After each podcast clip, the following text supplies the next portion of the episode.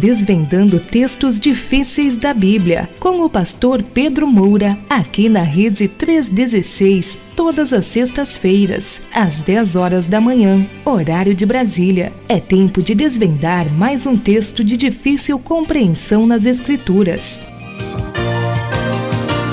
Meu amigo pastor Pedro Moura, bom dia, querido. Seja mais uma vez muito bem-vindo. Tudo bem? Tudo em paz? Tudo bem, Welber, tudo em paz. Mas, gente, olha, estamos então dando início ao nosso Desvendando Versículos Difíceis da Bíblia, que, diga-se de passagem, é o título do livro aí, né, do, do, nosso querido pastor. Eu estava falando ainda há pouco, pastor, não sei se você ouviu, ah, eu estava falando que o Missões Imposs Missão Impossível com, com, Tom, com Tom Cruise, né, ah, já está no sétimo, vai ser lançado agora em julho. E é o sétimo, tá dizendo, parece que é a, a ressurreição, a vingança, sei lá, e vou, é, é, é, parte 1, um, ou seja, já está anunciando o 8. Né? E eu falei aqui pra galera que, ó, o, o, Desvendando também vai ser nesse naipe aí, ó. É volume 1, um, não tem limite, não, meu irmão. Vamos que vamos. Então, é para você que vai começar a adquirir aí o primeiro, não perde aí a coletânea, não, porque vai vir muita novidade boa aí pela frente. Agora, antes de sair o volume 2 do Desvendando, sim. vai sair o comentário de Judas, não é? Sim. Ou de, sim. de Jonas. Jonas, é. É, Jonas, é. É um livro desafiador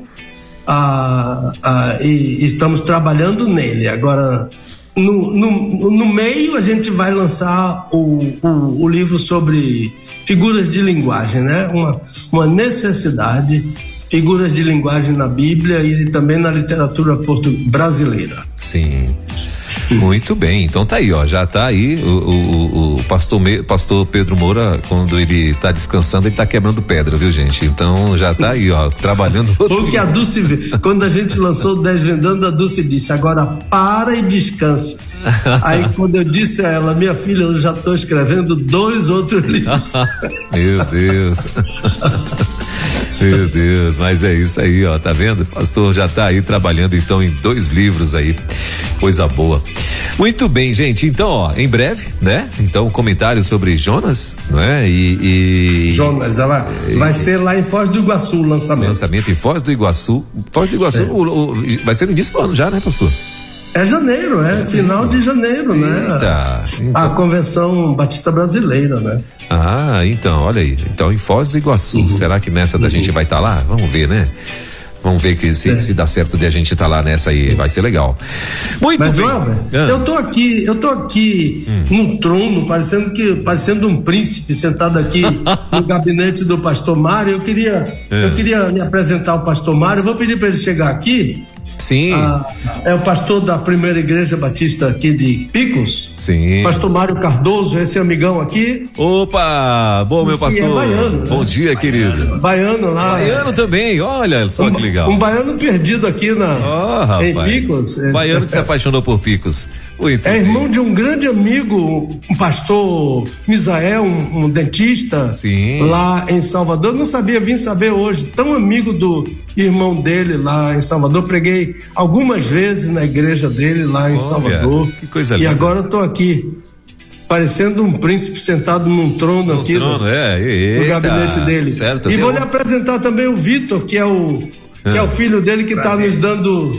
Pastorzão, Deus abençoe, querido. Muito obrigado. O Vitor está aqui, está nos dando todo o suporte aqui. Sim. Bom dia. Esse é o Vitor. Fala, Vitão. É e aí, meu irmão? Da bênção? Tudo bem, Welber? Do Bom pastor. dia, Deus abençoe. Amém. Obrigado, é. querido. E estava aqui abençoe. também um técnico chamado Thales Souza, mas ele saiu aqui. Sim. Ah, nos assessorando aqui, já colocou um cabo aqui da internet. Então Opa. a gente está sem perigo de cair a, a, a, a nossa transmissão, a conexão. Ouviu? Maravilha. Mas eu estou à sua disposição aqui, meu irmão. Muito bem, então vamos lá, né? Vamos partir para a primeira parte do nosso programa, que é questões do programa anterior. Aliás, diga-se de passagem, hoje, eh, na questões do programa do, do, do programa anterior, rendeu aqui, né? Uhum. É, então deu, deu pano para manga, como diziam, né? Então, já temos aqui seis perguntinhas para referente ao programa anterior. Hoje, daqui a pouquinho, a gente vai estar falando sobre casamentos do Antigo Testamento. Vai ser o tema de hoje e parece-me que parte 1, um, né? É, então, casamento do antigo, casamentos do Antigo Testamento parte 1 um hoje. Esse vai ser o tema de hoje, mas, uh, claro, nós vamos partir nesse momento para para as perguntas do programa anterior, não é isso, meu pastor? Posso começar então aqui? Pode sim, por favor. Então vamos lá. Uh, a primeira de hoje, a primeira pergunta do, do referente ao programa né, da, da, da semana passada é a seguinte: Pastor, depois do programa, eu assisti o vídeo do Padre Augusto. Eu e minha esposa ficamos espantados com tanta ironia e tanto deboche com os evangélicos. Pastor, que diferença a maneira que o Senhor trata os católicos e como o Senhor tratou com o Padre José Augusto no último programa para o modo como ele trata os protestantes. Temos um amigo e família que frequentam essa paróquia. São pessoas muito queridas. Ah, já vieram a um culto em nossa igreja. Elogiaram muito, principalmente os hinos do cantor cristão. Pensamos em não falar nada com eles, mas decidimos falar sim, porque eles precisam saber sobre essas verdades que o Senhor falou no programa.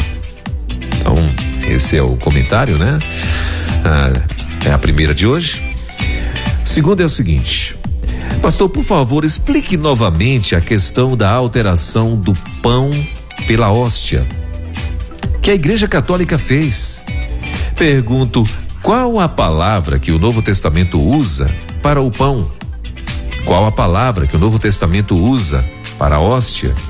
E qual a palavra que o Novo Testamento usa para o vinho? A terceira, Pastor, eu amei saber que a Igreja de Cristo aparece no Antigo Testamento. E o nome Congregação do Deserto achei muito lindo. Eu anotei a citação do livro de Atos, mas não consegui anotar a citação da carta aos Hebreus. A quarta, pastor, foi uma aula e o Senhor precisava falar sobre isso nas igrejas. Falei com meu irmão pastor e ele lamentou porque não pôde ouvir. Mar marcamos para ele ir à nossa casa para ouvirmos juntos. E a quinta, pastor, sou de Picos, no Piauí. Eita, legal. Não sou crente, mas não perco o seu programa, porque um vizinho que é crente me deu o link. Eu pedi ao padre da minha paróquia para ouvir esse programa ele ficou interessado. Tomara Deus que esteja ouvindo, esse aí é um comentário meu. Deus abençoe aí o padre, né? E que possa estar com o coração bem ligado em nome de Jesus. Ah, e a sexta, ah, Pastor Pedro Moura, como era o nome da serpente de bronze? Essa é a sexta e última pergunta, meu pastor. Vamos lá, não é? Sim. Olha, essa questão da, da, da do padre, a, da maneira como ele tratou os, os protestantes, a, a gente lamenta muito, não é? Porque não é essa maneira como nós tratamos as pessoas que pensam diferentemente de nós. Agora, eu vejo que muitas vezes o que acontece quando uma pessoa exacerba assim na, na ironia, no deboche, é, é, para mim às vezes é, é uma maneira de, de, de, de, fazer uma, uma confissão de culpa, né? Ah, de se defender, de se esconder. É, ah, ah, para mim, aquele homem tão inteligente, né? tão ilustre, uh, líder de uma igreja, ele se esconde assim na concha da ironia e do deboche para esconder os, os erros doutrinários da igreja dele e os erros doutrinários que ele ensina. Porque uma vez eu estava conversando sobre a, a carta aos Hebreus com um grupo de alunos eu disse que o maior especialista que eu conheço sobre a carta aos Hebreus é um padre francês. Ele tem um livro que é o melhor de todos sobre a carta aos Hebreus. Ah, e, e um aluno fez a seguinte pergunta: Pastor, Como é que um homem é especialista na carta aos Hebreus e não se converte? E é idólatra. Porque pode esconder debaixo de qualquer capa, né? o catolicismo ensina a idolatria, veicula a idolatria, ganha dinheiro com idolatria. Né? Então, a, a, pior do que a ironia que a, aquele padre fez é o ensino que ele veicula, as meias verdades que ele usa. Ele cita a Bíblia somente a parte do versículo que interessa a ele. A parte que não interessa, que é contrária ao ensino dele, ele não ensina. Lembre-se que quando ele citou a serpente, o que foi que ele fez?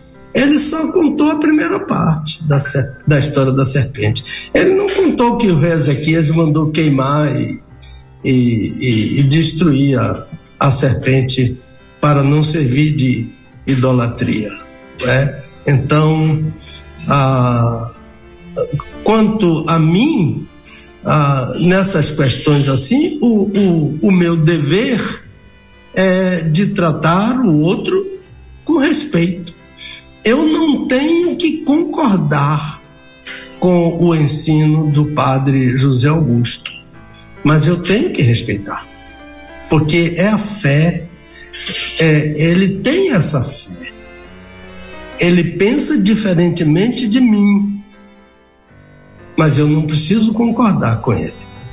Então, e não concordo, pelo contrário, eu entendo que o ensino dele, naquele vídeo tão famoso que está há mais de um ano que aquele vídeo está no YouTube. Ah, eu entendo que o ensino dele ali é pura heresia, aquilo que ele está ensinando, mas eu tenho que respeitar, porque ele pensa diferentemente Agora, a pessoa pergunta, a segunda pergunta é para explicar a questão da alteração do pão pela hóstia, que a igreja romana, a igreja romana fez essa alteração. Então a pessoa pergunta: qual é a palavra que o Novo Testamento usa para pão? qual é a palavra que o Novo Testamento usa para hóstia? E qual é a palavra que o Novo Testamento usa para vinho? Então, na verdade, a, a igreja romana alterou tudo em, em relação à ceia do Senhor. Primeiro que. Você estava me ouvindo, Elber? Perfeitamente, pastor. Ah, ok, porque a sua imagem sumiu aqui não, não, mas estava okay. indo perfeitamente. Ok, tá bom. Então, então a, a igreja romana alterou tudo a respeito da ceia do Senhor. Alterou o nome, a, tirou o nome de ceia do Senhor, que é o nome do Novo Testamento, e mudou para Eucaristia. Eucaristia nunca foi o nome da ceia memorial do Senhor. Eucaristia é usado no texto, em todos os textos ah, ah, que veiculam o ensino sobre a ceia, é os sinóticos e mais Paulo na primeira aos Coríntios, capítulo 11. A Eucaristia é um verbo, eucaristeo, que, que diz que o Senhor Jesus, na noite em que foi traído, tomou o pão e, havendo dado graças. Esse é um particípio do verbo eucaristeo. Eucaristéio significa dar graças. Isso não é o nome da ceia. Nós, quando celebramos a ceia do Senhor, ah, na mesa, nós distribuímos o pão e damos graças, porque o Senhor Jesus fez isso. E Paulo, o apóstolo que sistematizou o ensino sobre a ceia do Senhor, ele deu ele, ele disse que o Senhor Jesus, na noite em que foi traído, tomou o pão e, havendo dado graças, e depois, na hora do cálice, também deu graças. Portanto, Eucaristia não é o nome da ceia do Senhor, ou da mesa do Senhor, ou do partir do pão. Esses são os nomes que o Novo Testamento e nós não temos o direito de alterar o ensino do Novo Testamento. Alterou os elementos que são pão e fruto da videira. Ele alterou esses dois elementos para um só, chamado hóstia. Negam o vinho aos, aos fiéis católicos. Os fiéis católicos não bebem o vinho, sob a alegação de que a hóstia já contém o pão e o vinho. Então, mas o celebrante bebe vinho, bebe o vinho. Ele, ele come a hóstia e ele também bebe o vinho. Então, se a hóstia já tem vinho, ele bebe dois vinhos.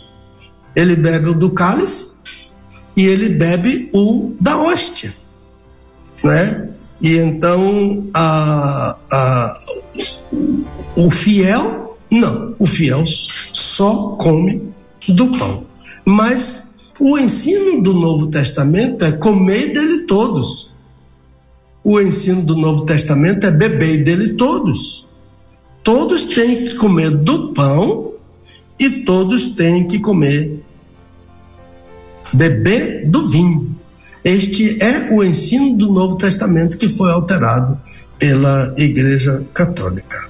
Além disso, entendem que o pão é o corpo do Senhor Jesus e o vinho é o sangue do Senhor Jesus. E com isso desprezam o ensino memorial. O Senhor Jesus disse que isto é o meu corpo, mas ele disse fazer em memória.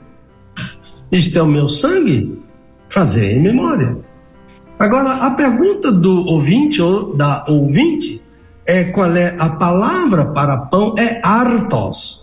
E artos é o pão feito de farinha de trigo com água, com sal, com o que se coloca lá, porque o pão, ah, o pão asmo não tem sal, mas o pão comum e o pão que o Senhor Jesus deu na noite do, do na noite da, da primeira ceia, provavelmente é o pão comum, artos, porque é a palavra que está no Novo Testamento. Ele não usou a palavra asmos, ah, ele usou a palavra artos. Então, esse é o pão da padaria o pão mesmo, feito de farinha de trigo assado no forno, né? que antes da cerimônia é pão e durante a cerimônia continua pão, e quando é manducado ou comido, mastigado, ele continua sendo pão. A grande a, a questão é que a pessoa pergunta é qual é o nome do Novo Testamento para hóstia. Não tem a palavra hóstia no Novo Testamento. Hóstia é uma palavra latina que significa vítima. Foi como Jerônimo traduziu na sua na Bíblia, que é a, a Vulgata Latina.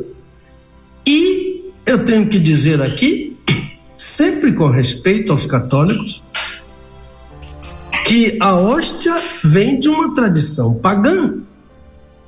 A hóstia não vem de tradição cristã, a hóstia era a vítima oferecida aos deuses, olha, deuses, não é Deus, para aplacar a ira dos deuses. Portanto, hóstia é tradição pagã. E não tem esse nome no Novo Testamento. No Novo Testamento a palavra é pão, artos.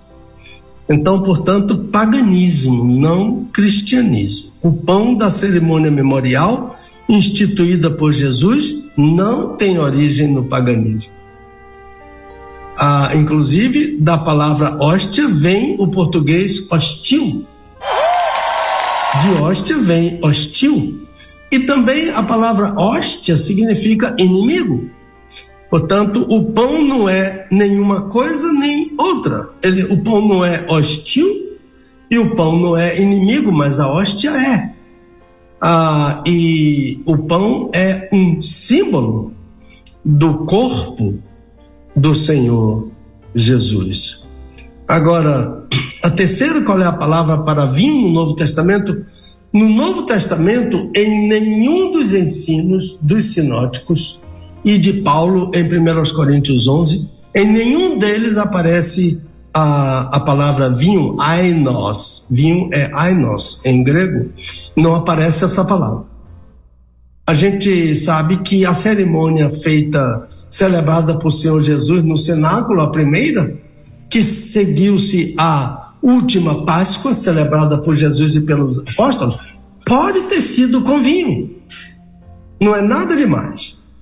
Ah, é mesmo porque a cerimônia anterior, que foi a Páscoa, os judeus bebiam vinho.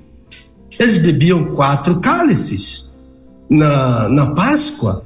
E então a ceia que veio logo em seguida a instituição da ceia que veio logo em seguida à última Páscoa pode ter sido com vinho, mas não aparece em nenhum dos relatos, nenhum dos relatos do Novo Testamento a palavra vinho. De modo que a palavra que aparece é fruto da videira. Então, a celebração da ceia nas igrejas tradicionais pode ser com vinho mas pode ser com suco de uva, que é o fruto da videira, que é a palavra que aparece no Novo Testamento. Ah, eu acho interessante que o Dr. Arthur Robertson, aquele grande teólogo batista, para mim o maior de todos, o Dr. Arthur Robertson, ele aborda essa questão dizendo que não aparece a palavra ainos, mas ele entende que na ceia do Senhor, lá no cenáculo, eles beberam vinho na celebração da ceia do Senhor. De modo que se uma igreja quer celebrar a ceia do Senhor com vinho, não há nenhuma blasfêmia, não há nenhum pecado, não há nada que, que se condene isso. Eu sempre preferi celebrar a ceia do Senhor com o fruto da videira.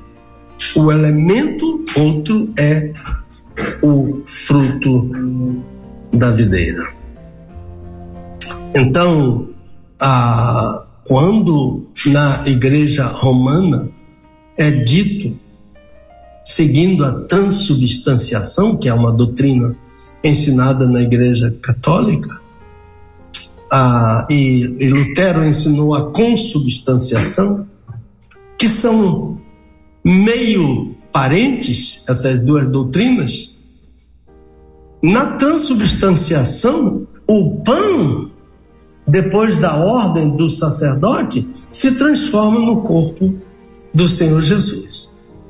E o vinho, depois da palavra do sacerdote, se transforma no sangue do Senhor Jesus. E a questão é dita: ah, mas o Senhor Jesus disse: Isto é o meu corpo. Mas isto, quem tirou essa dúvida na discussão entre Calvino e Lutero ah, sobre a presença real de Calvino, sobre a, a consubstanciação de Lutero e sobre a transubstanciação da Igreja Católica, quem tirou essa dúvida foi Zwingli, aquele grande líder suíço, porque ele debateu longamente com Calvino e Calvino repetia em latim: Isto é o meu corpo. E Zwingli dizia: Isto representa o meu corpo. Porque o Senhor Jesus disse: Fazei em memória, em memória de mim. Então, não há a palavra vinho, nem nos sinóticos, nem em Paulo, mas os evangelhos falam em pão, artos, e falam em vinho, oinos. E quanto a hóstia, essa palavra não aparece no Novo Testamento como o elemento da ceia do Senhor. Agora vem uma terceira aqui que diz, pastor, eu amei saber que a Igreja de Cristo aparece no Antigo Testamento e o nome Congregação do Deserto. Congregação do Deserto é muito lindo. Eu anotei a citação do livro de Atos, é, é Atos capítulo 7, não é? Mas eu não consegui anotar a citação aos Hebreus. Hebreus capítulo 2, ah, versículo 12, diz: Este é o Moisés que esteve na congregação do deserto. Aí está o nome da igreja. De modo que quando aquele líder católico disse que a nossa igreja tradicional batista tinha 10 anos e a dele tinha dois mil anos, eu disse a ele que a igreja de Cristo começou no deserto. Então é bem mais velha do que a igreja dele. E a ideia de que a igreja católica começou a, com os apóstolos não é verdade. Infelizmente tenho que dizer isso. Porque a igreja católica é do quarto século. Todo mundo sabe, e ele sabe também disso, que a igreja católica é do quarto século depois de Cristo. Ela não vem de Jerusalém. De Jerusalém vem a igreja de Cristo, que não é uma igreja idólatra. A igreja de Cristo não tem nada a ver com idolatria. E então, a, a, no livro de Atos de aos Hebreus diz que Moisés que esteve na congregação do deserto. Essa é a igreja de Cristo bem mais antiga, milhares de anos depois. Pastor, foi uma aula e o senhor precisa falar sobre isso nas igrejas. É só, é só me convidar que eu vou falar, irmão. Falei com meu pastor e ele lamentou porque não pôde ouvir. Marcamos para ele ir à nossa igreja, nossa casa para ouvir. Meu marido convidou um casal, amigos nossos. Interessante, muito interessante. Dou graças a Deus, irmão, ah, por, por estar me usando nessa tarefa e ainda por me permitir apresentar o programa Desvendando Versículos Difíceis da Bíblia com a ajuda competente né, e dedicada desses irmãos dessa equipe ao serviço do Senhor. Que é uma pessoa daqui de Picos. Isso. Que, que não é crente, e um vizinho dele que é crente deu o link para ele. E ele está dizendo que pediu ao padre da paróquia dele para ouvir esse programa. Olha, muito interessante, né? E eu até gostaria de conhecer esse amigo aqui de Picos, né? E se quiser aparecer aqui na primeira igreja, ah, nas conferências da primeira igreja batista, pastor, como é o endereço da igreja? Rua Monsenhor Hipólito, Rua Monsenhor Hipólito. 583. 583 é centro? Centro. Centro de Picos. Monsenhor Hipólito, 583. Aqui, se quiser aparecer aqui, vai ser um prazer conhecer você e desejamos a bênção do Senhor sobre você. Ah, o, o pastor, ah, aqui, a, última questão aqui é como era o nome da serpente ah, de bronze. Em nossas transliterações, sabe que transliteração não é a mesma coisa que tradução. A tradução eu procuro a palavra correspondente. Então, se eu digo uh, gato em português, eu tenho correspondente em inglês, é cat, né? Se eu digo cachorro em, em hebraico, eh, em português, eu digo Kelev em hebraico, daí vem o nome Caleb, né? Caleb em hebraico significa cachorro.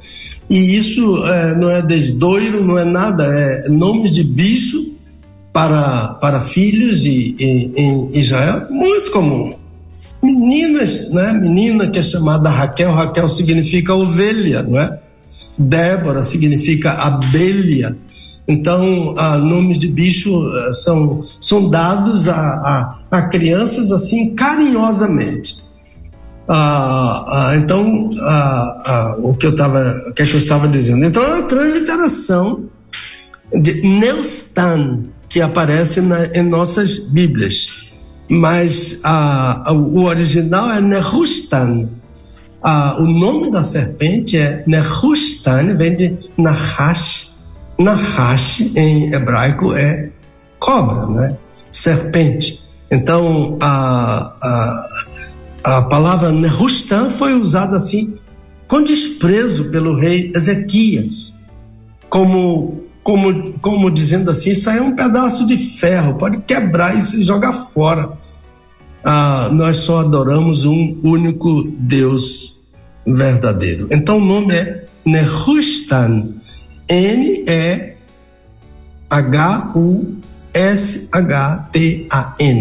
Nehustan.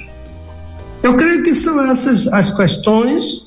Ah, se não atendeu a expectativa de quem fez a pergunta, por favor, manda a sua dúvida para o nosso e-mail e nós uh, tentaremos ajudar da melhor maneira possível na próxima no próximo programa. Passo a palavra para você, meu irmãozinho. Maravilha, meu pastor. Maravilha. Então tá aí, ó, é, respondendo às perguntas do programa é, do assunto do programa passado, né? Ah, então essas foram aí as perguntas e a gente já respondendo aqui, pastor Pedro já respondendo. Pastor, eu quero mandar um abraço pessoal que está na Bolívia hoje aqui acompanhando a gente, além de todo esse povo que está lá nos Estados Unidos, na Finlândia, no Canadá. Hoje também a gente está conseguindo aqui ver um povo que está plugado com a gente na Bolívia também, além de todo o povo de Deus que está aqui é, linkado com a gente. Uh, também aqui no Brasil, viu? É, e, e, e legal demais, porque muita gente ligado no Brasil e olha, picos hoje Batendo o pico de audiência. Eita, então. que maravilha!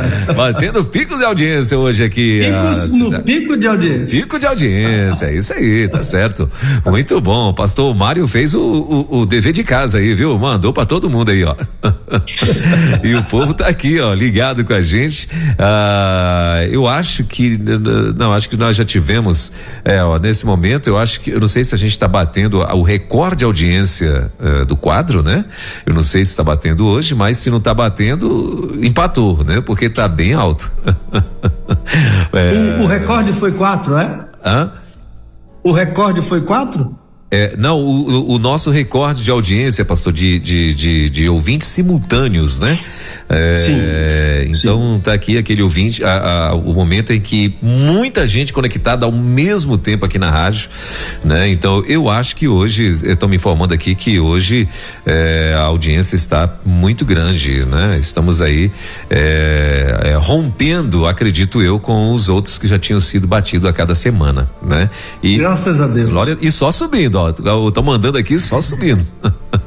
Graças a Deus. Glória a Deus, é isso aí. O alcance está muito grande dessa rádio, irmão. Tá. Ó, deixa eu lhe dizer que o nosso amigo Isaac Silvano hum. está nos ouvindo lá de, de, de uh, eu acho que é Caluquembe que ele está. Hum. É uma cidade lá na, em Angola. Sim. Ele, a Helena, ele me mandou até umas fotos aqui e mas eu quando eu vi estava em cima da hora, senão eu teria colocado aqui, distribuindo Bíblias. Olha aí. O Isaac é uma figura especialíssima. Ele, eu andei, uh, estava andando com ele lá. Eu acho que não sei se foi o Humble ou se foi em Luanda mesmo. E andando com ele, o pessoal na rua dizendo: Olha o homem do rádio, olha o homem do rádio. Legal. O homem está em Atlanta, na Geórgia, que é onde ele mora. Sim. E o pessoal em Angola reconhece pela voz no meio da rua. Eita. Legal. E ele faz esse programa, se eu não me engano, desde 1975. Porque em 75, uma vez, eu gravei, eu fui com ele a São Paulo para gravar hinos em uma língua que chama-se Umbundo, que é a língua deles, lá que é nativa. Eu não sabia o que é estava cantando, eu estava cantando lá Digo, eu tô entregue a você aí. Cantando com um quarteto que nós preparamos, fomos a São Paulo gravar. Olha, desde quando esse homem faz esse programa lá para Angola, por amor que ele tem à terra dele. Ele, ele tem três cidadanias. Ele é angolano, ele é brasileiro e ele é americano. Três passaportes ele, ele tem. Ele e a Helena que é a esposa dele. E os filhos dele são muito queridos, muito queridos. Estivemos há pouco tempo em, em, em Atlanta ah, para visitá-los. Ah, então, estamos sendo ouvidos ah, em muitos outros lugares, ouviu? Amém. Mas posso dar aqui uns, uns comerciaizinhos? Por favor, pastor, fica à vontade. Uhum. Então, eu, eu gostaria de pedir orações Uhum. ah, continuadas pelo pastor Edgar Barreto Antunes, Sim. esse grande líder batista da primeira igreja batista de Nova Iguaçu, Uhum. lá no Rio de Janeiro, ah, pelo professor Edson Gama, Gama um grande professor da, da, do, da do Seminário Teológico Batista do Nordeste. Sim. Peço que continue orando pelo irmão, meu, meu irmão, irmão duas vezes, pastor Miguel Moura, Ah, que é líder da Convenção Batista Independente. Ele não tem estado bem de saúde, mas Deus tem dado melhores a ele. Eu quero agradecer as orações. Peço orações pela Assembleia da Convenção Batista Baiana na próxima semana. Sim. Peço orações por crianças em Pernambuco. Irmão, ah, ah, crianças com problema respiratório em Pernambuco, Hospitais tudo sendo internadas, os hospitais lotados. lotados. Verdade. Você tá- já ouviu falar nisso aí? Hoje mesmo já teve alguém de lá pedindo oração, pastor, dizendo que foi- parece que foi decretado um estado de emergência, se não me falha a memória, para não sei se para algumas cidades do Pernambuco ou se para o estado de Pernambuco, mas está acontecendo isso. Ah, problemas respiratórios, os hospitais todos, todos muito cheios, né? E o povo não sabe o que fazer, ou seja, tá virou ali uma uma, né, um- uma quase que uma não vou dizer pandemia, né, mas uma mas está assim algo fora do no normal. mínimo, no mínimo estranho, né? É, no, mínimo estranho, né? No mínimo estranho. Essa coisa assim tão, tão forte, tão repetida, de modo que peço orações de, dos nossos ouvintes que estão no mundo inteiro por essas crianças em de Recife. E eu quero agradecer de coração os irmãos que oraram por minhas netinhas, a, Luísa e Ana Clara, não é? As Sim. duas, uma coisa assim surpreendente, as duas deslocaram a mandíbula e e, e a, a Luísa estava num acampamento da igreja dela, East Point, lá em, lá em Louisville, no Kentucky, e no meio do acampamento a mandíbula dela voltou para o lugar. E diz- o pessoal disse que foi milagre do acampamento. a, a Lulu tá, já está com a mandíbula no lugar. Ela- eu, eu, eu falei com ela por vídeo e ela me mostrou: ah, vovô, tô abrindo a boca toda. Entendeu? Ah, mas a Ana Clara ainda continua. A Aninha ainda não conseguiu abrir a boquinha toda. Ela é uma moça lindíssima, de 19 anos. E eu peço que continue a orar pela Ana, para Deus abençoar, porque as pessoas dizem assim, mas pastor, essas meninas o tempo todo com essa mandíbula deslocada. Mas a medicina nos Estados Unidos é diferente do Brasil. Aqui eu digo, olha, me dá essas duas meninas. Eu falei com os pais dela, me dá essas duas meninas, quando eu estava lá. Eu levo essas meninas lá para Salvador, a minha dentista, doutora Fátima Malvá, ela um põe a, a, a- mandíbula dessas meninas na hora pra, no lugar e eu boto elas no avião e devolvo para vocês. E fica mais Eu ba- vou levar de volta. E fica mais barato do que se for pagar para fazer lá, né, pastor? Oh, olha, Com toda essa ah, despesa aí tô de muito vídeo, de seguro, avião, mas e tal. acho que só a, a- só a, a consulta foi 7 mil dólares. Olha aí. E Meu depois Deus da consulta disse assim, agora procure um especialista. Ora, ah, você não Meu pode resolver Deus o problema, para que faz a consulta? Pra que faz a consulta? né?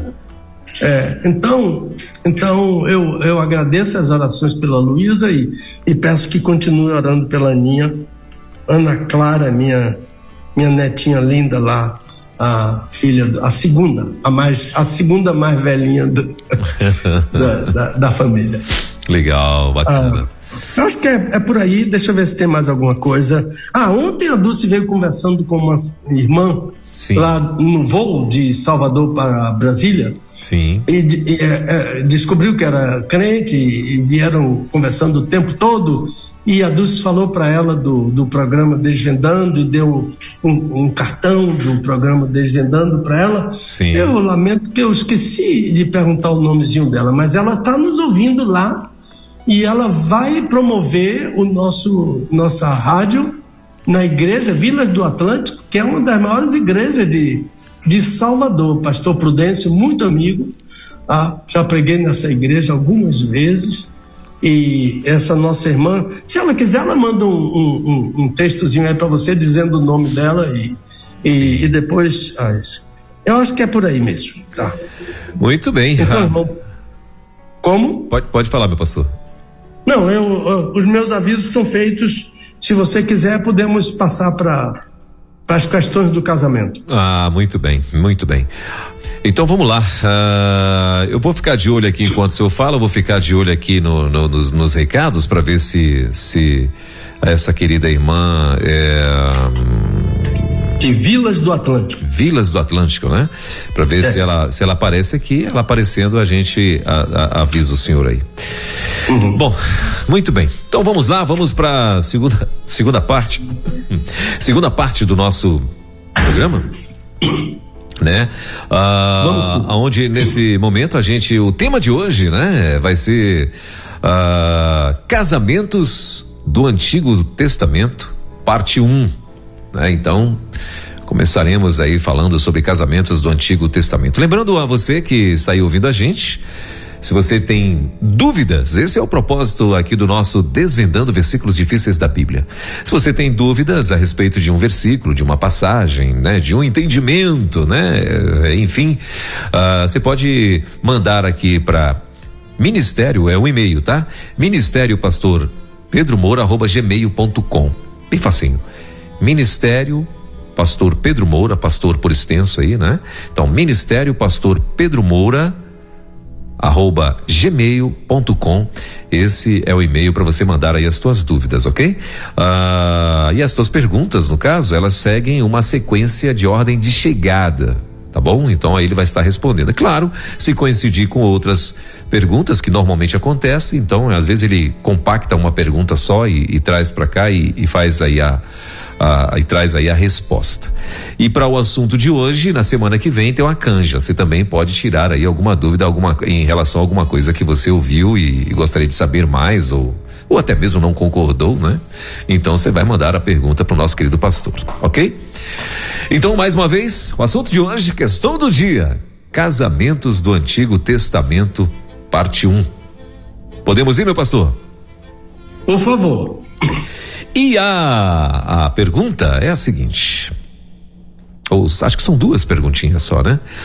Uh, a primeira é, pastor, eu amo ler sobre casamentos da Bíblia.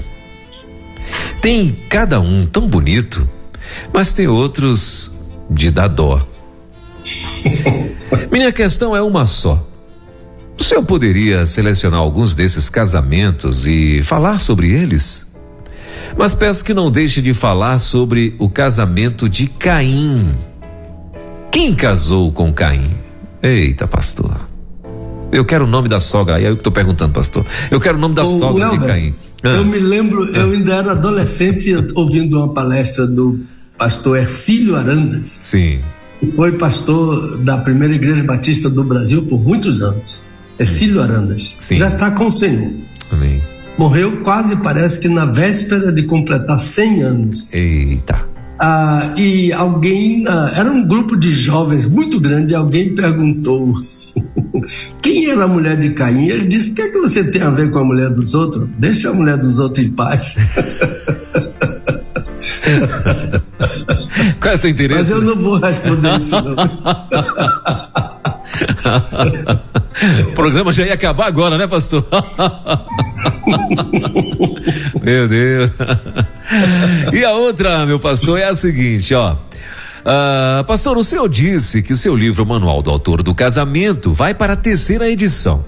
Eu gostaria de pedir ao senhor que pensasse na possibilidade de incluir um capítulo sobre este assunto. Eu sei que o senhor vai considerar isso apenas, eh, eu sei que o senhor vai considerar isso apenas como uma sugestão. Seu livro é bom demais. Então a pessoa acho que já Ai. leu o livro, né? Muito obrigado. Legal. Então tá aí, essas são aí a, as nossas perguntinhas de hoje, mas a, a primeira aí, né? Mas parece que a pessoa mandou um abraço para alguém aí, não foi? Não, veja aí.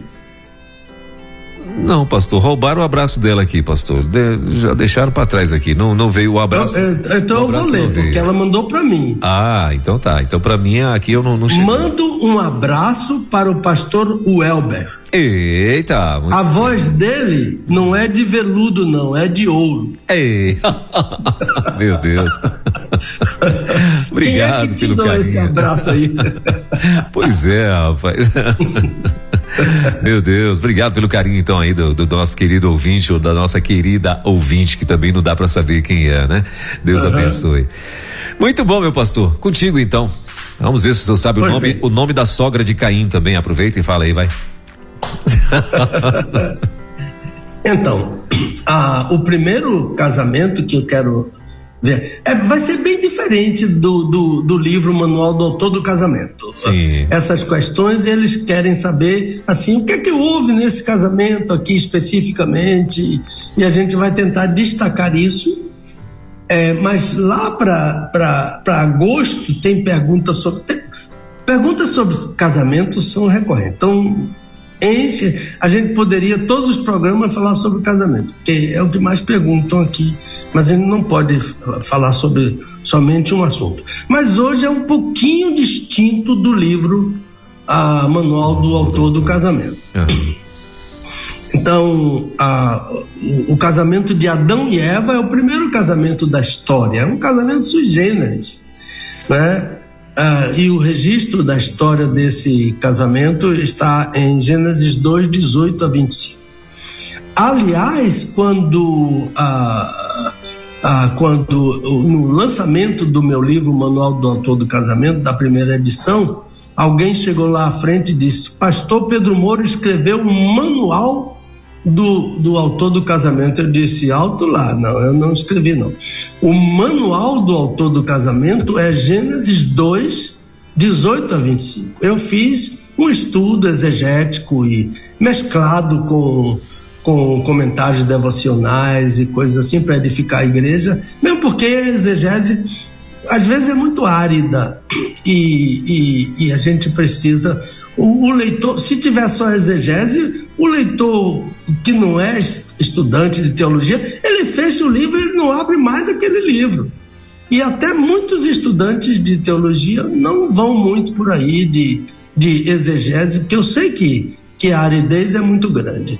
Então, a, a, eu fiz um, um, uma exegese, um estudo exegético, com comentários devocionais e aplicações ah, de Gênesis 2, 18 a 25, que eu entendo que esse é o manual do autor do casamento, que é Deus, e, e todo o ensino do Novo Testamento e, e tudo que há na Bíblia sobre casamento é baseado em Gênesis 2, ah, 18 a 25. Então, nesse primeiro casamento, que eu disse que é um casamento sui generis, o celebrante foi o próprio Deus. Ah, Deus criou o homem e Deus criou a mulher, ah, e ele celebrou o casamento desses dois. Ah, ah, ah, e Deus chamou esse casal, segundo o livro do Gênesis, de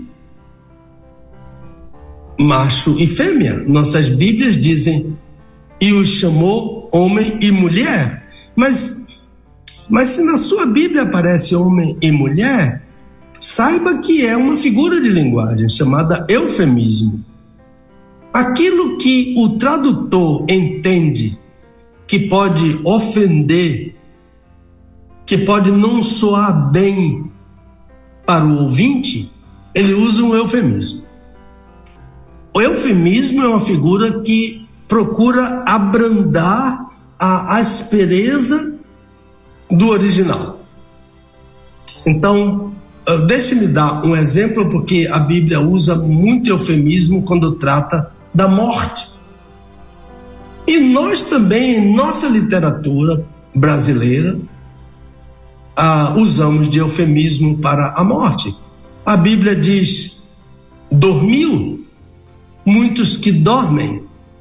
Ah, em 1 Coríntios, capítulo ah, 11, o, último, o penúltimo versículo diz: há muitos fracos, doentes e muitos que já dormem.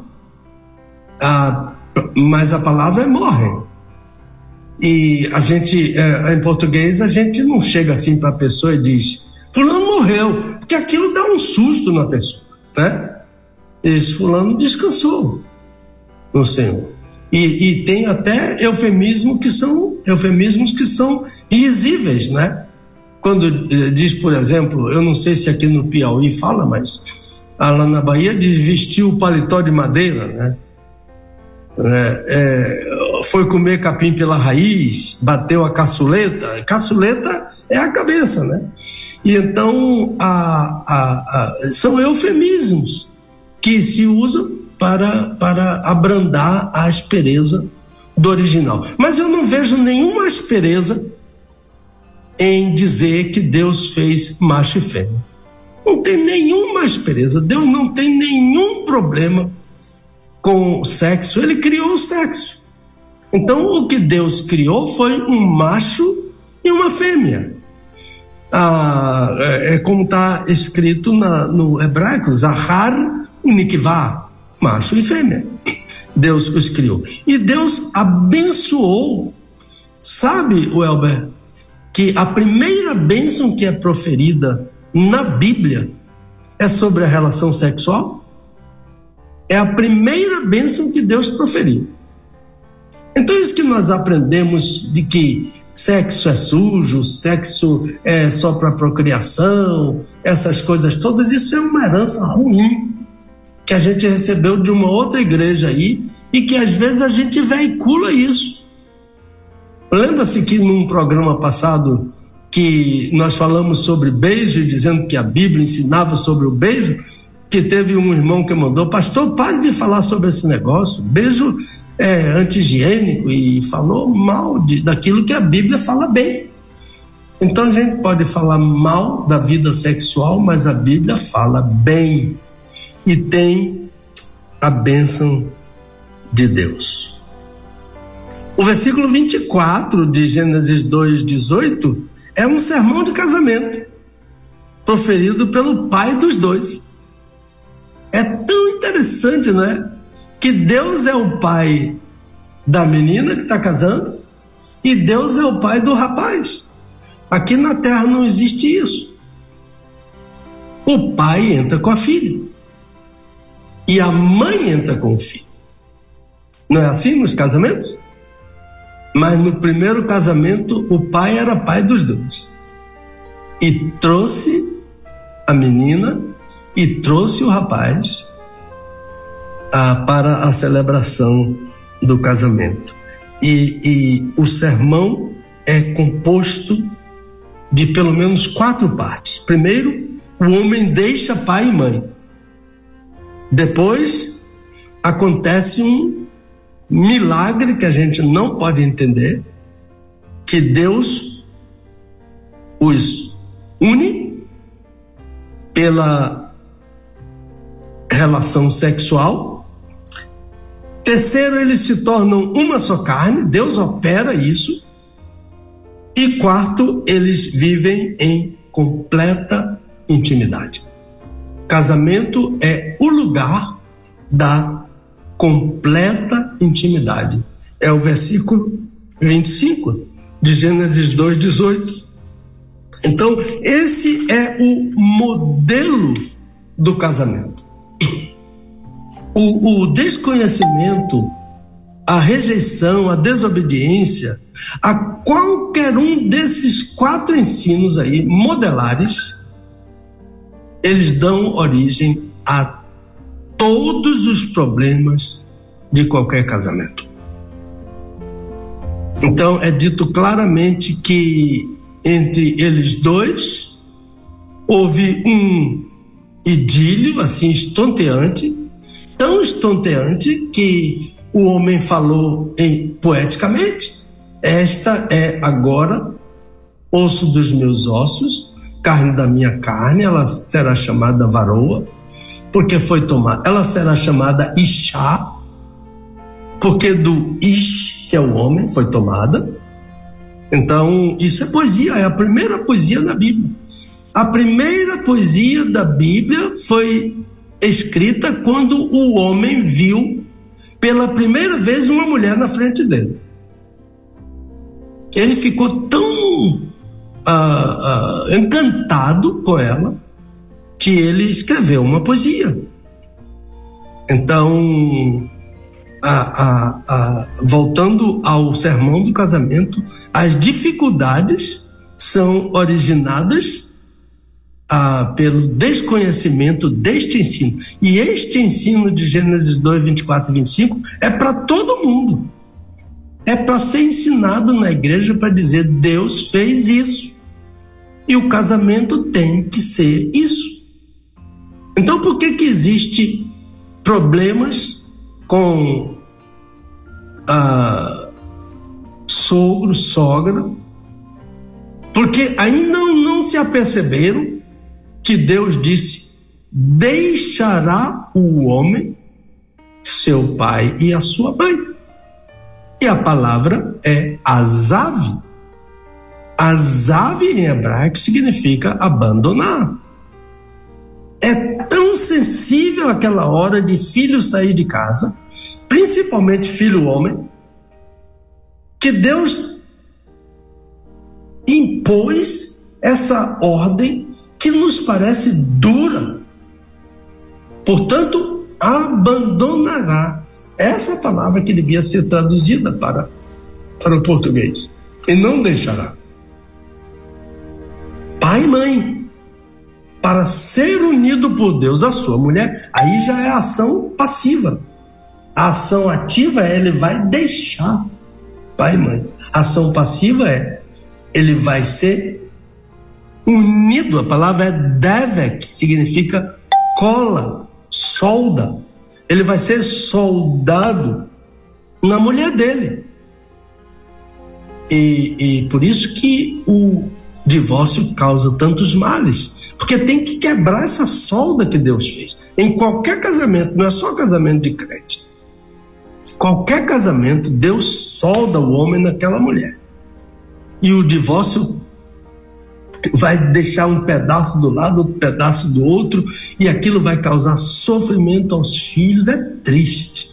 A gente sabe que, que divórcio tem que ser analisado caso a caso, mas sempre causa alguma dificuldade no, no casamento. Então, essa questão de esse casal primeiro, eles não têm sogra nem sogro mas todo mundo vai ter, nem que seja ah, ah, em memória, nem que seja na memória, né? O pai e a mamãe que já foram para a eternidade, eles estão no casamento dos seus filhos. É mais ou menos assim para introduzir essa primeira questão. A segunda é o casamento de Caim. Com quem casou Caim? Caim se casou com uma das irmãs dele. O casamento consanguíneo só veio a ser proibido na promulgação da lei. Vai haver a, é, é, no livro de Levítico, capítulo 18. É bom ler Levítico 18 todo, porque é um capítulo completo sobre isso, inclusive sobre questões homossexuais, de casamento entre dois do mesmo sexo. Está tudo lá estatuído em Levítico capítulo 18, ah, que deve ser lido todo. Então, o casamento entre irmãos ou entre parentes era permitido, era legal. O único casamento que nunca foi legal foi o casamento entre pais e filhos. Ah, eu digo isso porque ah, isso chama-se incesto. Eu não estou tratando aqui sobre homossexualismo, porque homossexualismo tem que se achar outro nome. Não pode ser casamento. Tem que procurar um outro nome para o homossexualismo. Quer ser homossexual, seja, não tem. É, é uma escolha pessoal intransferível. Mas o que eu estou querendo dizer é que casamento é entre um homem e uma mulher. Então, a, a, a, após essa lei, então o casamento entre parentes passou a ser incesto. Ah, por exemplo, ah, em Levítico 17, versículo 6, nenhum de vós se chegará àquela que ele é. Chegará é eufemismo para dizer ter relação sexual. Ah, ninguém ah, de vós terá relação sexual com aquela que lhe é próxima, por sangue. Eu sou o Senhor, versículo 6 de Levítico ah, 18. Não é o caso antes da lei. Lembrem-se que, que Moisés é filho de um casamento consanguíneo. A mãe de Moisés, Joquebede, era tia do marido dela, que era chamado Anrão. É Êxodo 6, versículo 20.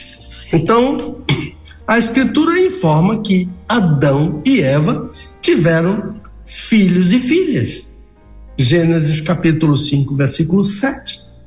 De modo que Caim, Abel, Sete são os filhos de Adão e Eva que têm nome na Bíblia. É dito depois que eles tiveram filhos e filhas. Quem foi a mulher de Caim? Uma dessas meninas, irmãs dele capítulo 4, versículo 17. Caim tomou por esposa. Então, Caim teve um filho chamado Enoque, que não é o mesmo Enoque ah, que foi trasladado por Deus, do capítulo 5. Então, ah, o casamento de Caim é com uma de suas irmãs. E era um casamento legítimo antes da lei ser estatuída. Agora, como Caim era um homem violento, a descendência de Caim, da descendência dele veio Lameque. Lameque é o primeiro polígamo. E um homem tremendamente violento. Ele conta das violências dele no meio da rua com muita vantagem. E ele diz que Deus ah, vingou, vingaria Caim sete vezes e ele seria vingado setenta. Um homem extremamente violento que veio da descendência de Caim, outro violento. Agora, o casamento de Noé e Naama, talvez seja esse o nome da mulher de, de Noé, que pode ser Noema ah, essa palavra é tão interessante como Deus gosta, como a palavra de Deus gosta de exaltar a, a, a beleza da mulher. Deus gosta de exaltar. Ah, dentro daquilo que é o conceito de beleza de Deus. Eu posso achar feio uma coisa que Deus acha bela. Ah, e eu tenho. Ah, ah, ah eu deveria ter a obrigação de entender por belo tudo quanto Deus faz.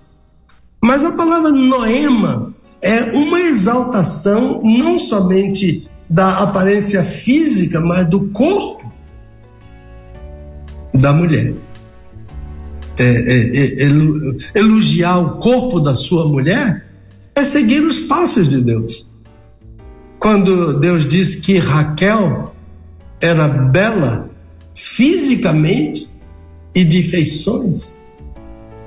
Completa beleza. Agora, essa palavra hum, é, é, noema exalta mais ainda, como se fosse uma beleza assim estonteante, tanto uh, beleza física harmoniosa e beleza uh, da, das feições dessa esposa de Noé. Então, a, a palavra Naama ou Noema significa em hebraico cheia de beleza. ela era uma das filhas de Lameque. Foi um casamento que gerou frutos abençoados. Três filhos e noras crentes, os únicos crentes que puderam entrar na arca.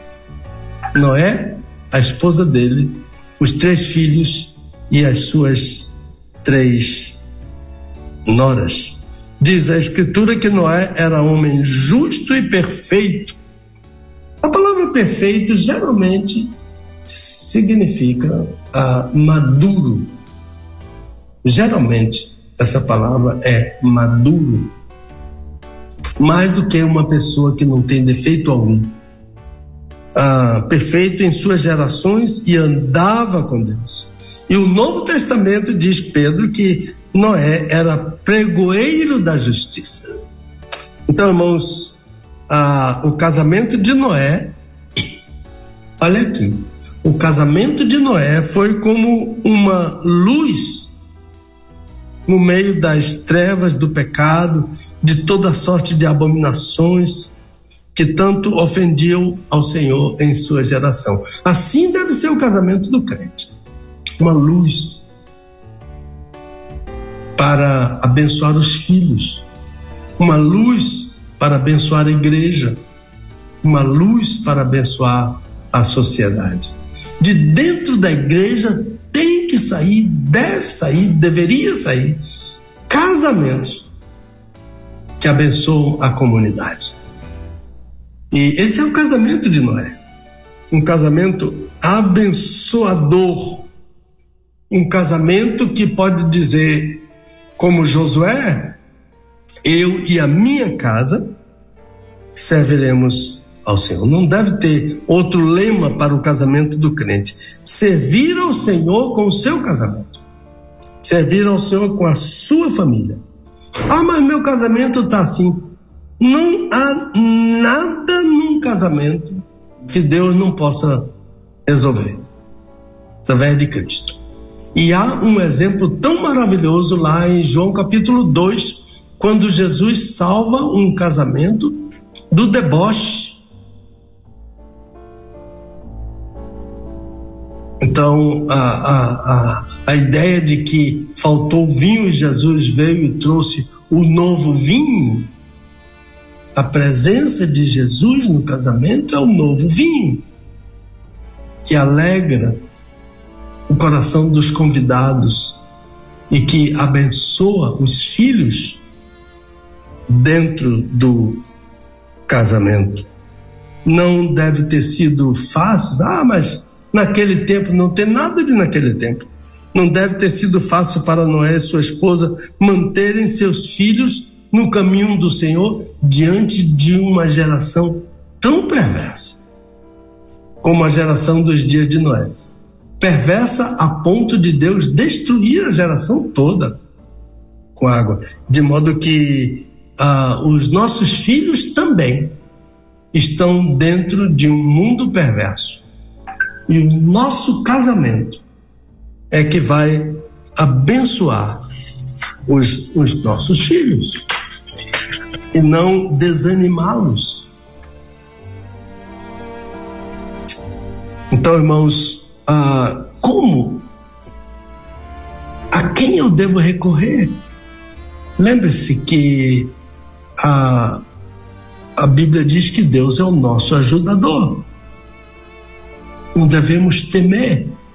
Temos um Deus ajudador. Ah, eu me lembro que no início do meu casamento com Dulce, estávamos mais ou menos com três anos por aí de casamento e nós estávamos enfrentando dificuldades. E Deus colocou um homem dele no nosso caminho. O pastor ah, Musgrave, aquele professor do Seminário do Sul. E o pastor Musgrave me disse uma coisa que marcou o meu casamento. Ele disse: Pedro, você não sabe ouvir sua mulher. Como eu não, não sei ouvir se ela está falando, eu estou ouvindo aqui? Não, não é assim. Não. Ouvir é uma arte. E a Bíblia diz que Deus ouve. Então é uma arte divina. Ouvir é uma arte. Por exemplo, se a Dulce está falando uma coisa para mim e eu estou preparando uma resposta para ela, eu não estou ouvindo. Para ouvir, eu tenho que me deter no que ela está dizendo com atenção. Para depois eu responder para ela, não dar o troco. E se aquilo que a esposa está falando é pertinente, eu não tenho um outro papel senão reconhecer. E se for um pecado que você cometeu com a sua esposa e ela se queixou disso, peça perdão.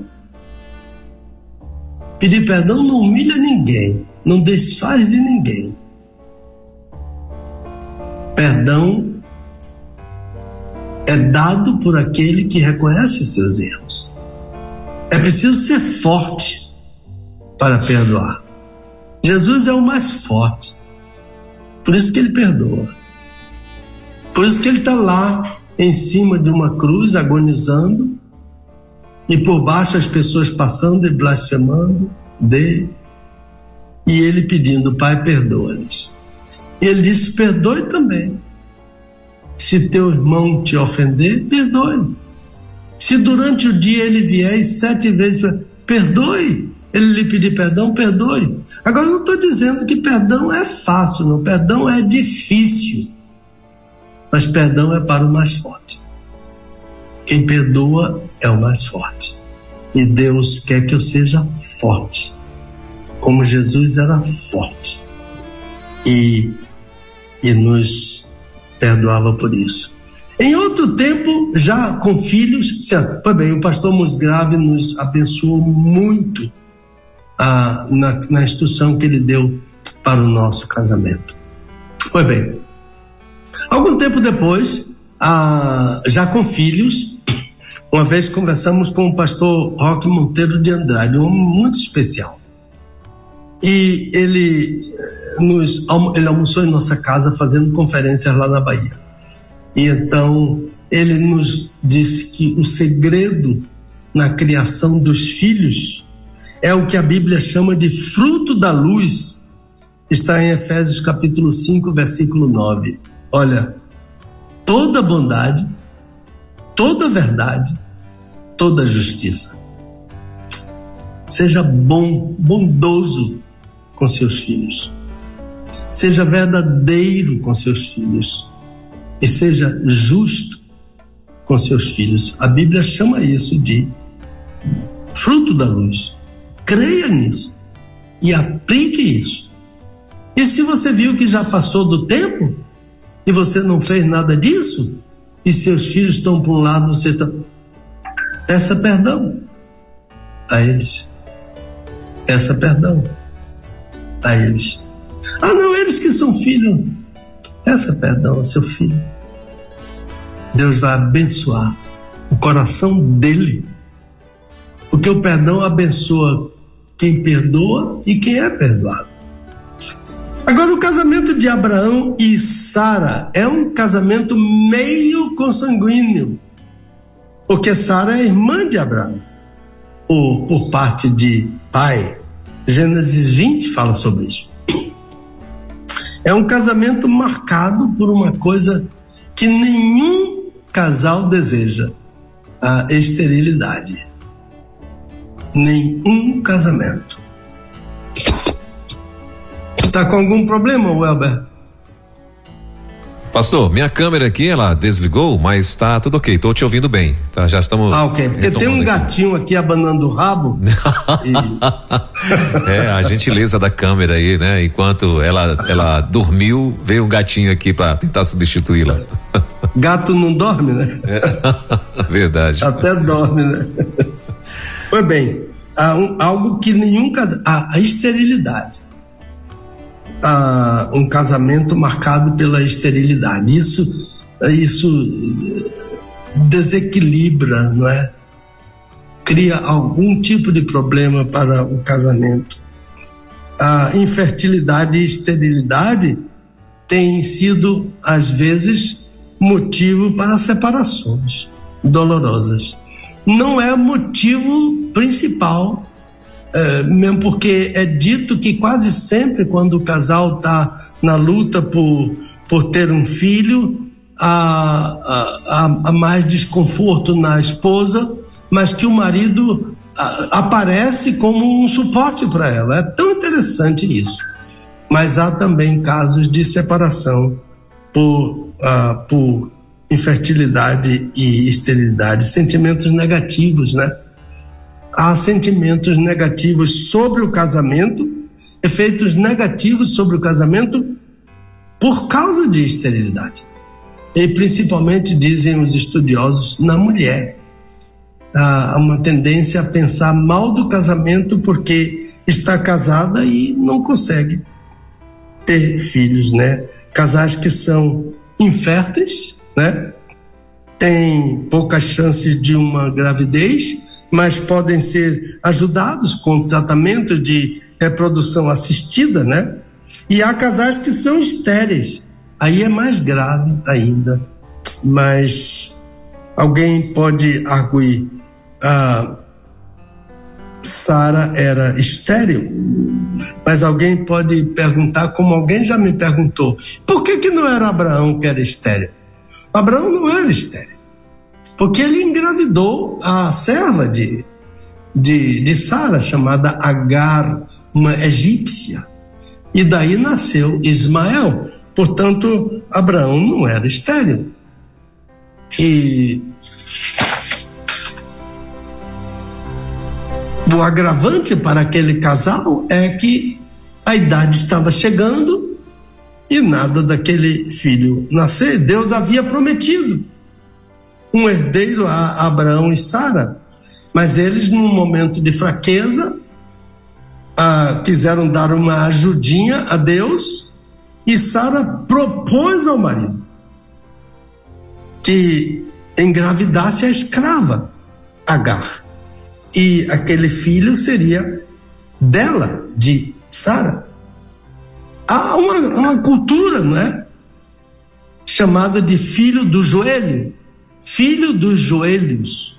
Isto é, uma mulher vai parir um filho com o marido da outra e aquela esposa apara o bebê e esse bebê é chamado de filho do joelho. Lembre-se que quando Raquel ficou angustiada porque não engravidava, aquela a, a esposa de Jacó, a mais bela talvez, a mais bela de todas da Bíblia, quando Raquel ah, viu que não dava filhos a Jacó, ela trouxe uma serva. E está lá em Gênesis 30, eis aqui minha serva Bila, recebe-a por mulher, para que ela dê a luz sobre meus joelhos, ou sob, debaixo dos meus joelhos, e eu, desse modo, tenha filhos. Os filhos do joelho ah, eram aqueles em que uma mulher oferecia o seu marido a uma outra mulher para que ela lhe desse um filho para ela. Isso tem criado problema porque a mamãe, quando vê o filhinho dela nascer, não quer entregar o bebê para a esposa né, do, do, do marido. Ela quer ficar com o filho dela.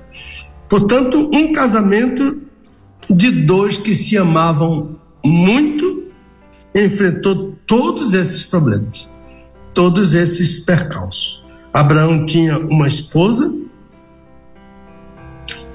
e várias concubinas, e sendo Agar e Ketura, duas delas ah, que tiveram. Agar teve um filho, que a gente saiba, e Ketura teve vários filhos, parece que cinco ou seis. Seis. De, ah, seis, não é? O pastor me ajudou aqui. Seis filhos de, de, de Abraão. Portanto, Abraão não era estéreo, mas Sara era. Mas eles tiveram por fim Isaac, né? o filho da promessa, que, que era a, a, o, a, o herdeiro, a promessa é em Isaac, não em Ismael. Ismael teve até que ser mandado para fora de casa. Abraão teve que passar por esse desgosto e Deus consolou o coração ah, de Agar eh, e dizendo: Eu vou fazer dele um príncipe. E Ismael tornou-se um príncipe. Então, o casamento de Abraão e Ketura está em Gênesis 25. Muitos filhos que Abraão teve. Agora, um casamento interessante, muito lindo, é o casamento de Moisés e Sípora. O nome dela é Zípora ou Zéfora. Ah, ah, mas em hebraico se lê Sípora, é porque essa letra hebraica não tem em português. Sípora é o nome dela, ou Sífora. Ah, Moisés teve amplas chances de casar com uma princesa egípcia. Ele era um príncipe egípcio, de modo que no palácio, certamente, ele tinha princesas para ele escolher e para casar, mas ele não quis. Que coisa! Ah, veja o que o autor aos Hebreus diz de Moisés. Pela fé, Moisés, sendo já homem, que no capítulo 2 Moisés aparece bebê nascendo, depois ele aparece já grande, né? ali entre quatro para cinco anos, onde toda a educação já é passada para ele. Segundo a Piaget, eu não entendo muito de Piaget, mas a Dulce entende bastante. Segundo Piaget, depois dessa idade já é reeducação. Então, na idade de educação, Moisés esteve com a mãe dele.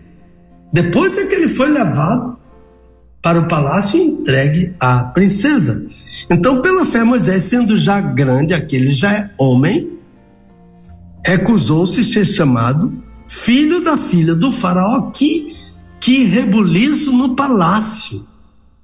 Quando ele abriu mão, ele abriu mão da filiação da princesa, ele era filho, ele era um príncipe, filho de uma princesa. Só que ele não sabia disso. Pois bem, escolhendo antes ser maltratado com o povo de Deus do que ter por algum tempo o gozo do pecado, tendo por maiores riquezas o opróbrio de Cristo do que os tesouros do Egito, porque tinha em vista a recompensa. Coisa maravilhosa. Então, o que aconteceu com Moisés é que ele, quando descobriu que ele era hebreu, ele começou a criar problema lá dentro do palácio. E um dia ele foi ver as obras que ele era ele era ah, encarregado de muitas obras lá no Egito e ele viu um egípcio ah, maltratando um judeu, um hebreu. E o que, é que ele fez? Ele matou aquele egípcio. E ele escondeu o corpo daquele egípcio na areia. Mas o que ele não sabia é que ele foi visto, houve testemunho. E quando o assunto veio à baila, o faraó quis matar Moisés. E então Moisés fugiu.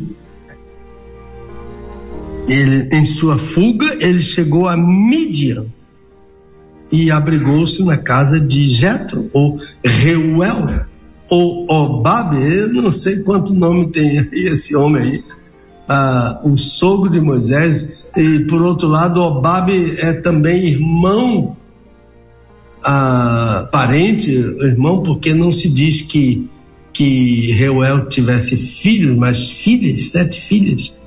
Então, a, ali ele conheceu Tsípora, a filha mais velha de, de Reuel, aquele sacerdote, e casou-se com ela. A Tsípora era a filha mais velha de Reuel. Então, aparentemente, um dos casamentos mais saudáveis da Bíblia, lindo. A Sípora não era uma princesa, Deus não deu uma princesa a Moisés, Deus deu uma pastora de ovelhas, uma especialista em pastorear ovelhas, em cuidar dos rebanhos do seu pai. De modo que uma menina do campo, uma menina ah, dos rebanhos, como Davi, não é? E esta menina, com toda a experiência dela e beleza dela, a, atraiu Moisés e Moisés fez um dos casamentos mais abençoados da Bíblia. Inclusive, Sípora salvou, salvou a vida de Moisés. Lembre-se daquele, daquele capítulo 4, onde está um dos textos mais difíceis da Bíblia, ah, eu não sei porque esse texto não chegou ainda por aqui, de Êxodo 4, 24 a 26. Ah, Sípora foi quem salvou a vida de Moisés, porque o texto diz que Deus quis matar Moisés.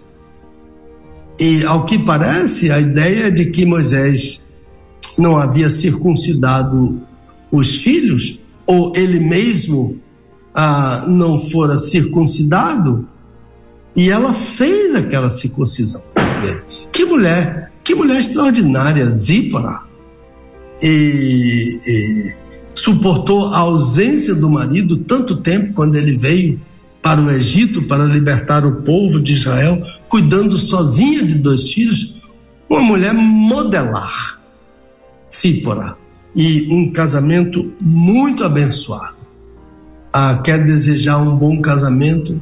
deseja um casamento semelhante ao não o casamento de Moisés, porque o casamento só serve para os dois, mas pelo menos o modelo daquele casamento é esse casamento de Moisés com Tsípora. Agora tem uma queixa de Miriam e Arão, que eram irmãos de Moisés, é que ele se casou com uma mulher coxita. E por causa disso, a, eles sofreram uma punição da parte de Deus, Miriam ficou leprosa.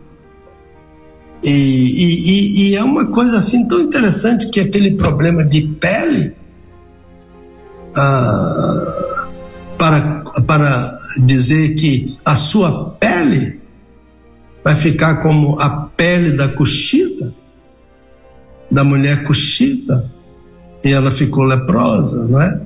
E então, não que a pele da mulher coxita fosse ah, uma pele leprosa, mas uma pele segundo ah, alguns que sofrem algum tipo de preconceito. Pois bem, mas a mulher coxita é a própria Zípara. Moisés, Moisés foi casado com uma só mulher, ele era monógamo. E a única mulher dele foi Zípara.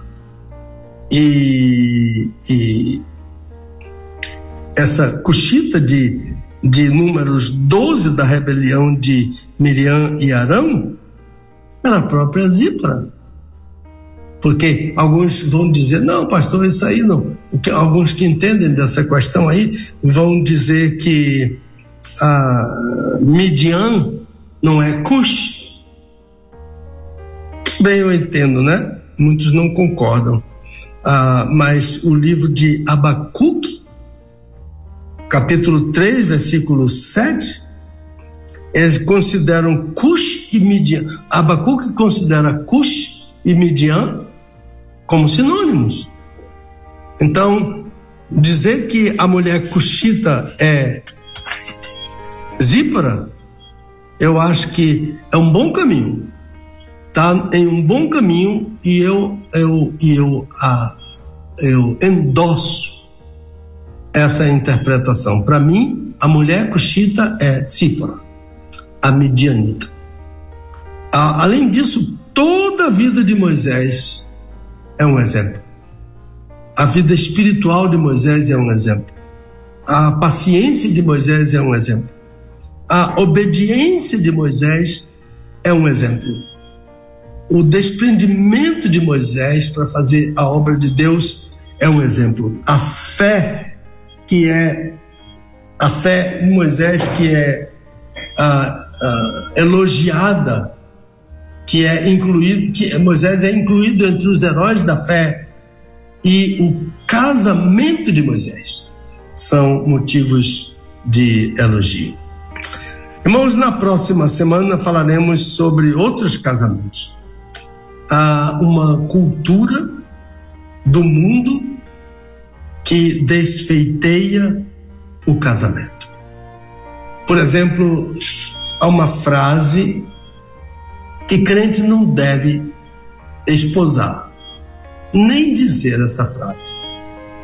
Se casamento fosse bom, não era preciso testemunhos. Mas nós sabemos pelo livro, principalmente pelo o livro de Zacarias, Zacarias, Malaquias, Malaquias, nós sabemos que Deus é testemunha do casamento. Então, uma testemunha divina no casamento. De modo que homens, seres humanos, testemunharem casamento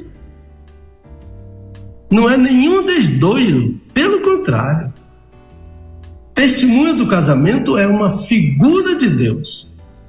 Deus é testemunha. Deus foi testemunha do seu casamento. Deus foi testemunha do meu casamento com a Dulce. De modo que eu tenho uma grande responsabilidade diante de Deus no cuidado que eu tenho que ter com ela. Lembre-se que quando Deus fez a mulher, a Bíblia diz, e trouxe-a ao homem. Isso é para me lembrar que Deus trouxe a Dulce para mim. Isso é para lembrar você que Deus trouxe a sua esposa para você. E, sobretudo, isso é para lembrar a mim e a você que a minha esposa e a sua esposa têm um pai celestial. Portanto, a, a, a testemunhas do casamento são figuras de Deus, testemunha do casamento. E essa testemunha que é Deus não admite injustiça. Nem do marido para a esposa, nem da esposa para o marido. Porque as responsabilidades são de ambos. Ah, quando Paulo diz marido ame a esposa, ele diz esposa reverencia o marido. Então, a reverenciar é respeitar o marido. Reverenciar não é ficar de joelhos para o marido. Reverenciar é respeitar seu marido. E sabe, irmãos, que eu digo com tristeza que há maridos que nem os filhos respeitam. Por quê? Porque aprenderam com a mãe. E eu me lembro de uma senhora crente que tinha um marido bêbado.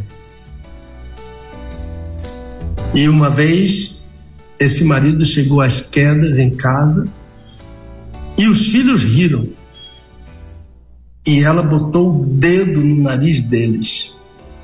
Respeitem seu pai. Seu pai veio bêbado, mas era uma senhora crente. Mas Deus vai libertar seu pai. Mas o que cabe a vocês é respeitar.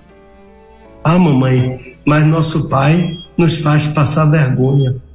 Porque ele cai no meio da rua e a gente que tem que pegar.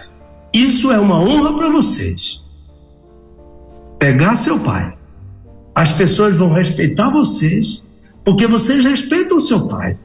E sabe, irmãos, aquele homem se converteu por causa dessa mulher que reverenciava o seu marido. Cada um em casa tem, eu já falei aqui essa palavra, Haustofel. Cada um em casa tem um papel. Filho pequeno obedece e honra. Filho adulto honra. Pai ama. Mãe reverencia. Todos têm seu papel dentro de casa. Quando a gente foge do papel bíblico, as coisas degringolam, como se diz aí na gíria, né? Dão para trás. E, e o casamento vai afundando em vez de ir abençoando. Eu tenho que trazer para a igreja uma família que abençoe a igreja. Quando a gente fala mal da igreja e diz, a igreja está assim, assim, sou eu que levo para dentro da igreja meu pecado. E eu quero transferir lá para a igreja meu pecado. Não, nada. Quem traz pecado para a igreja sou eu. E você também, meu irmão. Então eu preciso ah, fazer aquilo que Paulo diz em, em 1 Coríntios 11. Examine-se o homem. Em todo sentido, não é só na ceia, não. Eu, eu tento me avaliar como eu estou ah, na igreja. Então, essa testemunha é Deus e não somente criou o casamento, mas ele sustenta o casamento. E todo casamento enfrenta dificuldades, mas não há nada em um casamento que Deus não possa resolver. Essa frase aqui para encerrar. A questão é se Deus está sendo chamado para dentro do meu casamento. Palavra sua, meu irmão. Muito bem, faltando dois minutos para o meio-dia, esse é o nosso Desvendando Versículos Difíceis da Bíblia de hoje. Nosso querido pastor Pedro Moura, hoje é, diretamente lá de Picos, no Piauí. Ah, aí de manhã, pastor, eu, eu sabia que o senhor ia estar no Piauí, né? Então aí eu peguei e entrei falando que o senhor estaria em Teresina, né? Eu viajei aí achando ah. que era Teresina e tal. Aí, rapaz, foi bom porque todo mundo veio no vácuo e falando, ei, ei, ei, ei, pera aí, meu irmão, ei, ei, não, nosso pastor vai estar tá lá. Teresina. É, o nosso pastor vai estar tá em Picos, né? Em Teresina, acorda aí, varão, em nome de Jesus. Mas olha, passamos ontem à noite por Teresina, não deu para ver muito. De cima vimos que é uma lindeza, Sim. de cima do avião, uhum. e depois que cidade grande não acabava mais nunca. É, rapaz. Até pegar a, a 316, uhum. A, a, a, cidade imensa. Que cidade é aquela? É, Teresina. Mas se Deus quiser, a gente vem a Teresina também, se Deus quiser. Sim, eu tenho certeza que vai. É só chamar, não é? É, ué. Tem Teresina, tem Timon, né? Pastor Ramon Torres está lá em Timon também, que é coladíssimo em Teresina. Timon é. Timon, é Maranhão. É, é Maranhão, mas é fronteira com Teresina. É... Ah, de Teresina a gente vê, vê. Timon. Timon é. é. O outro lado é Timon. É. Ele, o, o irmão que nos trouxe, ele nos. O irmão Odali, ele nos mostrou: olha, aquilo lá é Maranhão. Olha aí. então tá aí, ó. O povo que tá aí no, em Timon, né? O pastor Ramon Torres, pessoal é, é, também de, de Teresina, tá aí. Pastor José Maria, lá da, da PIB de, de, da Alta Ressurreição em Teresina também, ó. É, tá lá, tá ouvindo a gente. Ouvinte assíduo aqui bom. da gente. Alto é. da Ressurreição, é? É, Igreja Batista Alto, do, Alto da Ressurreição é o nome da Igreja Batista lá. Eu não sei se é o e pai. E o nome do pastor? José Maria. Pastor José Maria. Pastor José Maria, sempre antenado, uma figura, né? Sempre manda recados em versos aqui pra gente, né? Uau!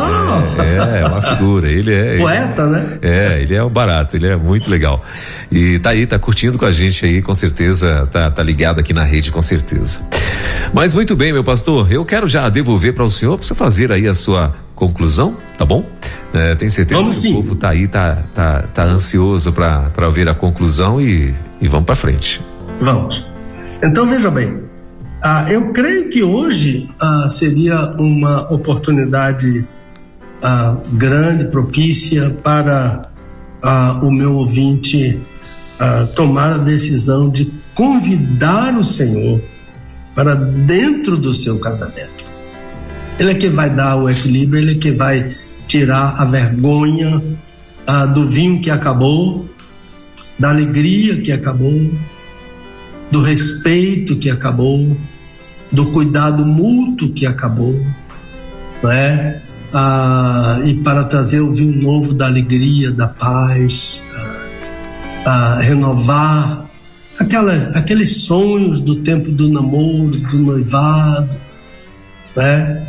E depois o casamento veio, e aí a gente não tratou bem do casamento, e o casamento chegou a um ponto, mas ainda é tempo de convidar o Senhor Jesus para dentro desse casamento. Senhor, o vinho acabou. E nós estamos aqui sendo motivos de deboche, de vergonha. Nossos filhos estão tristes, desencantados com o casamento, né? Estão seguindo o rumo do mundo, casamento ah, hoje, né?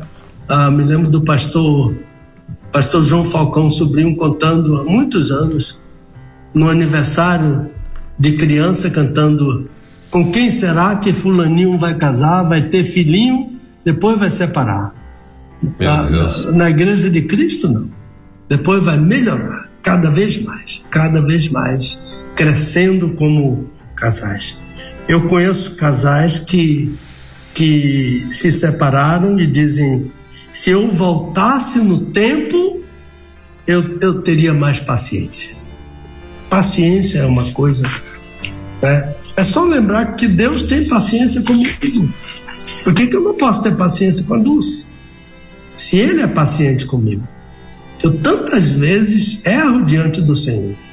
E muitas vezes erro, Deus, irmão, que na hora da oração eu tenho vergonha do Senhor. Diante do Senhor eu fico envergonhado ah, de dizer ao Senhor: por que, que eu não posso ter paciência? A paciência que Deus tem comigo, porque eu não posso ter com a Dulce? Então, o nosso Deus nos ajuda. Eu gostaria de pedir aos irmãos que estão me ouvindo que separassem um tempo para orar pelo casamento de seus filhos, que separassem um tempo para orar pelo casamento dos irmãos da igreja que separasse um tempo para orar por seu próprio casamento. Eu garanto aos irmãos que essa oração vai causar um burburinho no inferno, mas vai encher o céu de incenso, de cheiro suave, agradável ao nosso Deus. E quando você mandar suas mensagens para o Elber, para o pastor Elber, por favor, informe se você está aderindo a essa iniciativa. Orar por seu casamento, orar pelo casamento dos seus filhos, orar pelo casamento dos irmãos na igreja. A palavra é sua, que Deus abençoe nossos queridos ouvintes da Rede 316.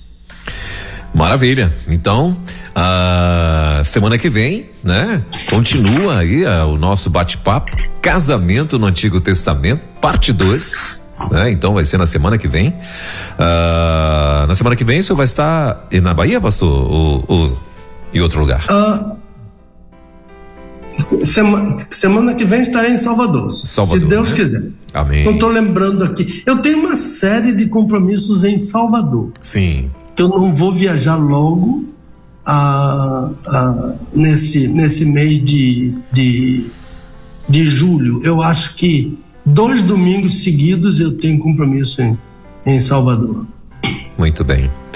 Perfeito. Então, semana que vem, casamento no Antigo Testamento, parte 2 né? E enquanto isso, claro, o senhor vai estar aí é, nesse fim de semana, vai continuar aí é, em Picos no Piauí. Então, olha só, comemoração da PIB de Picos do Piauí, 48 anos, Pastor Mário e toda a turma aí esperando você, né? Juntamente com o nosso querido Pastor Pedro, sexta, sábado e domingo, né?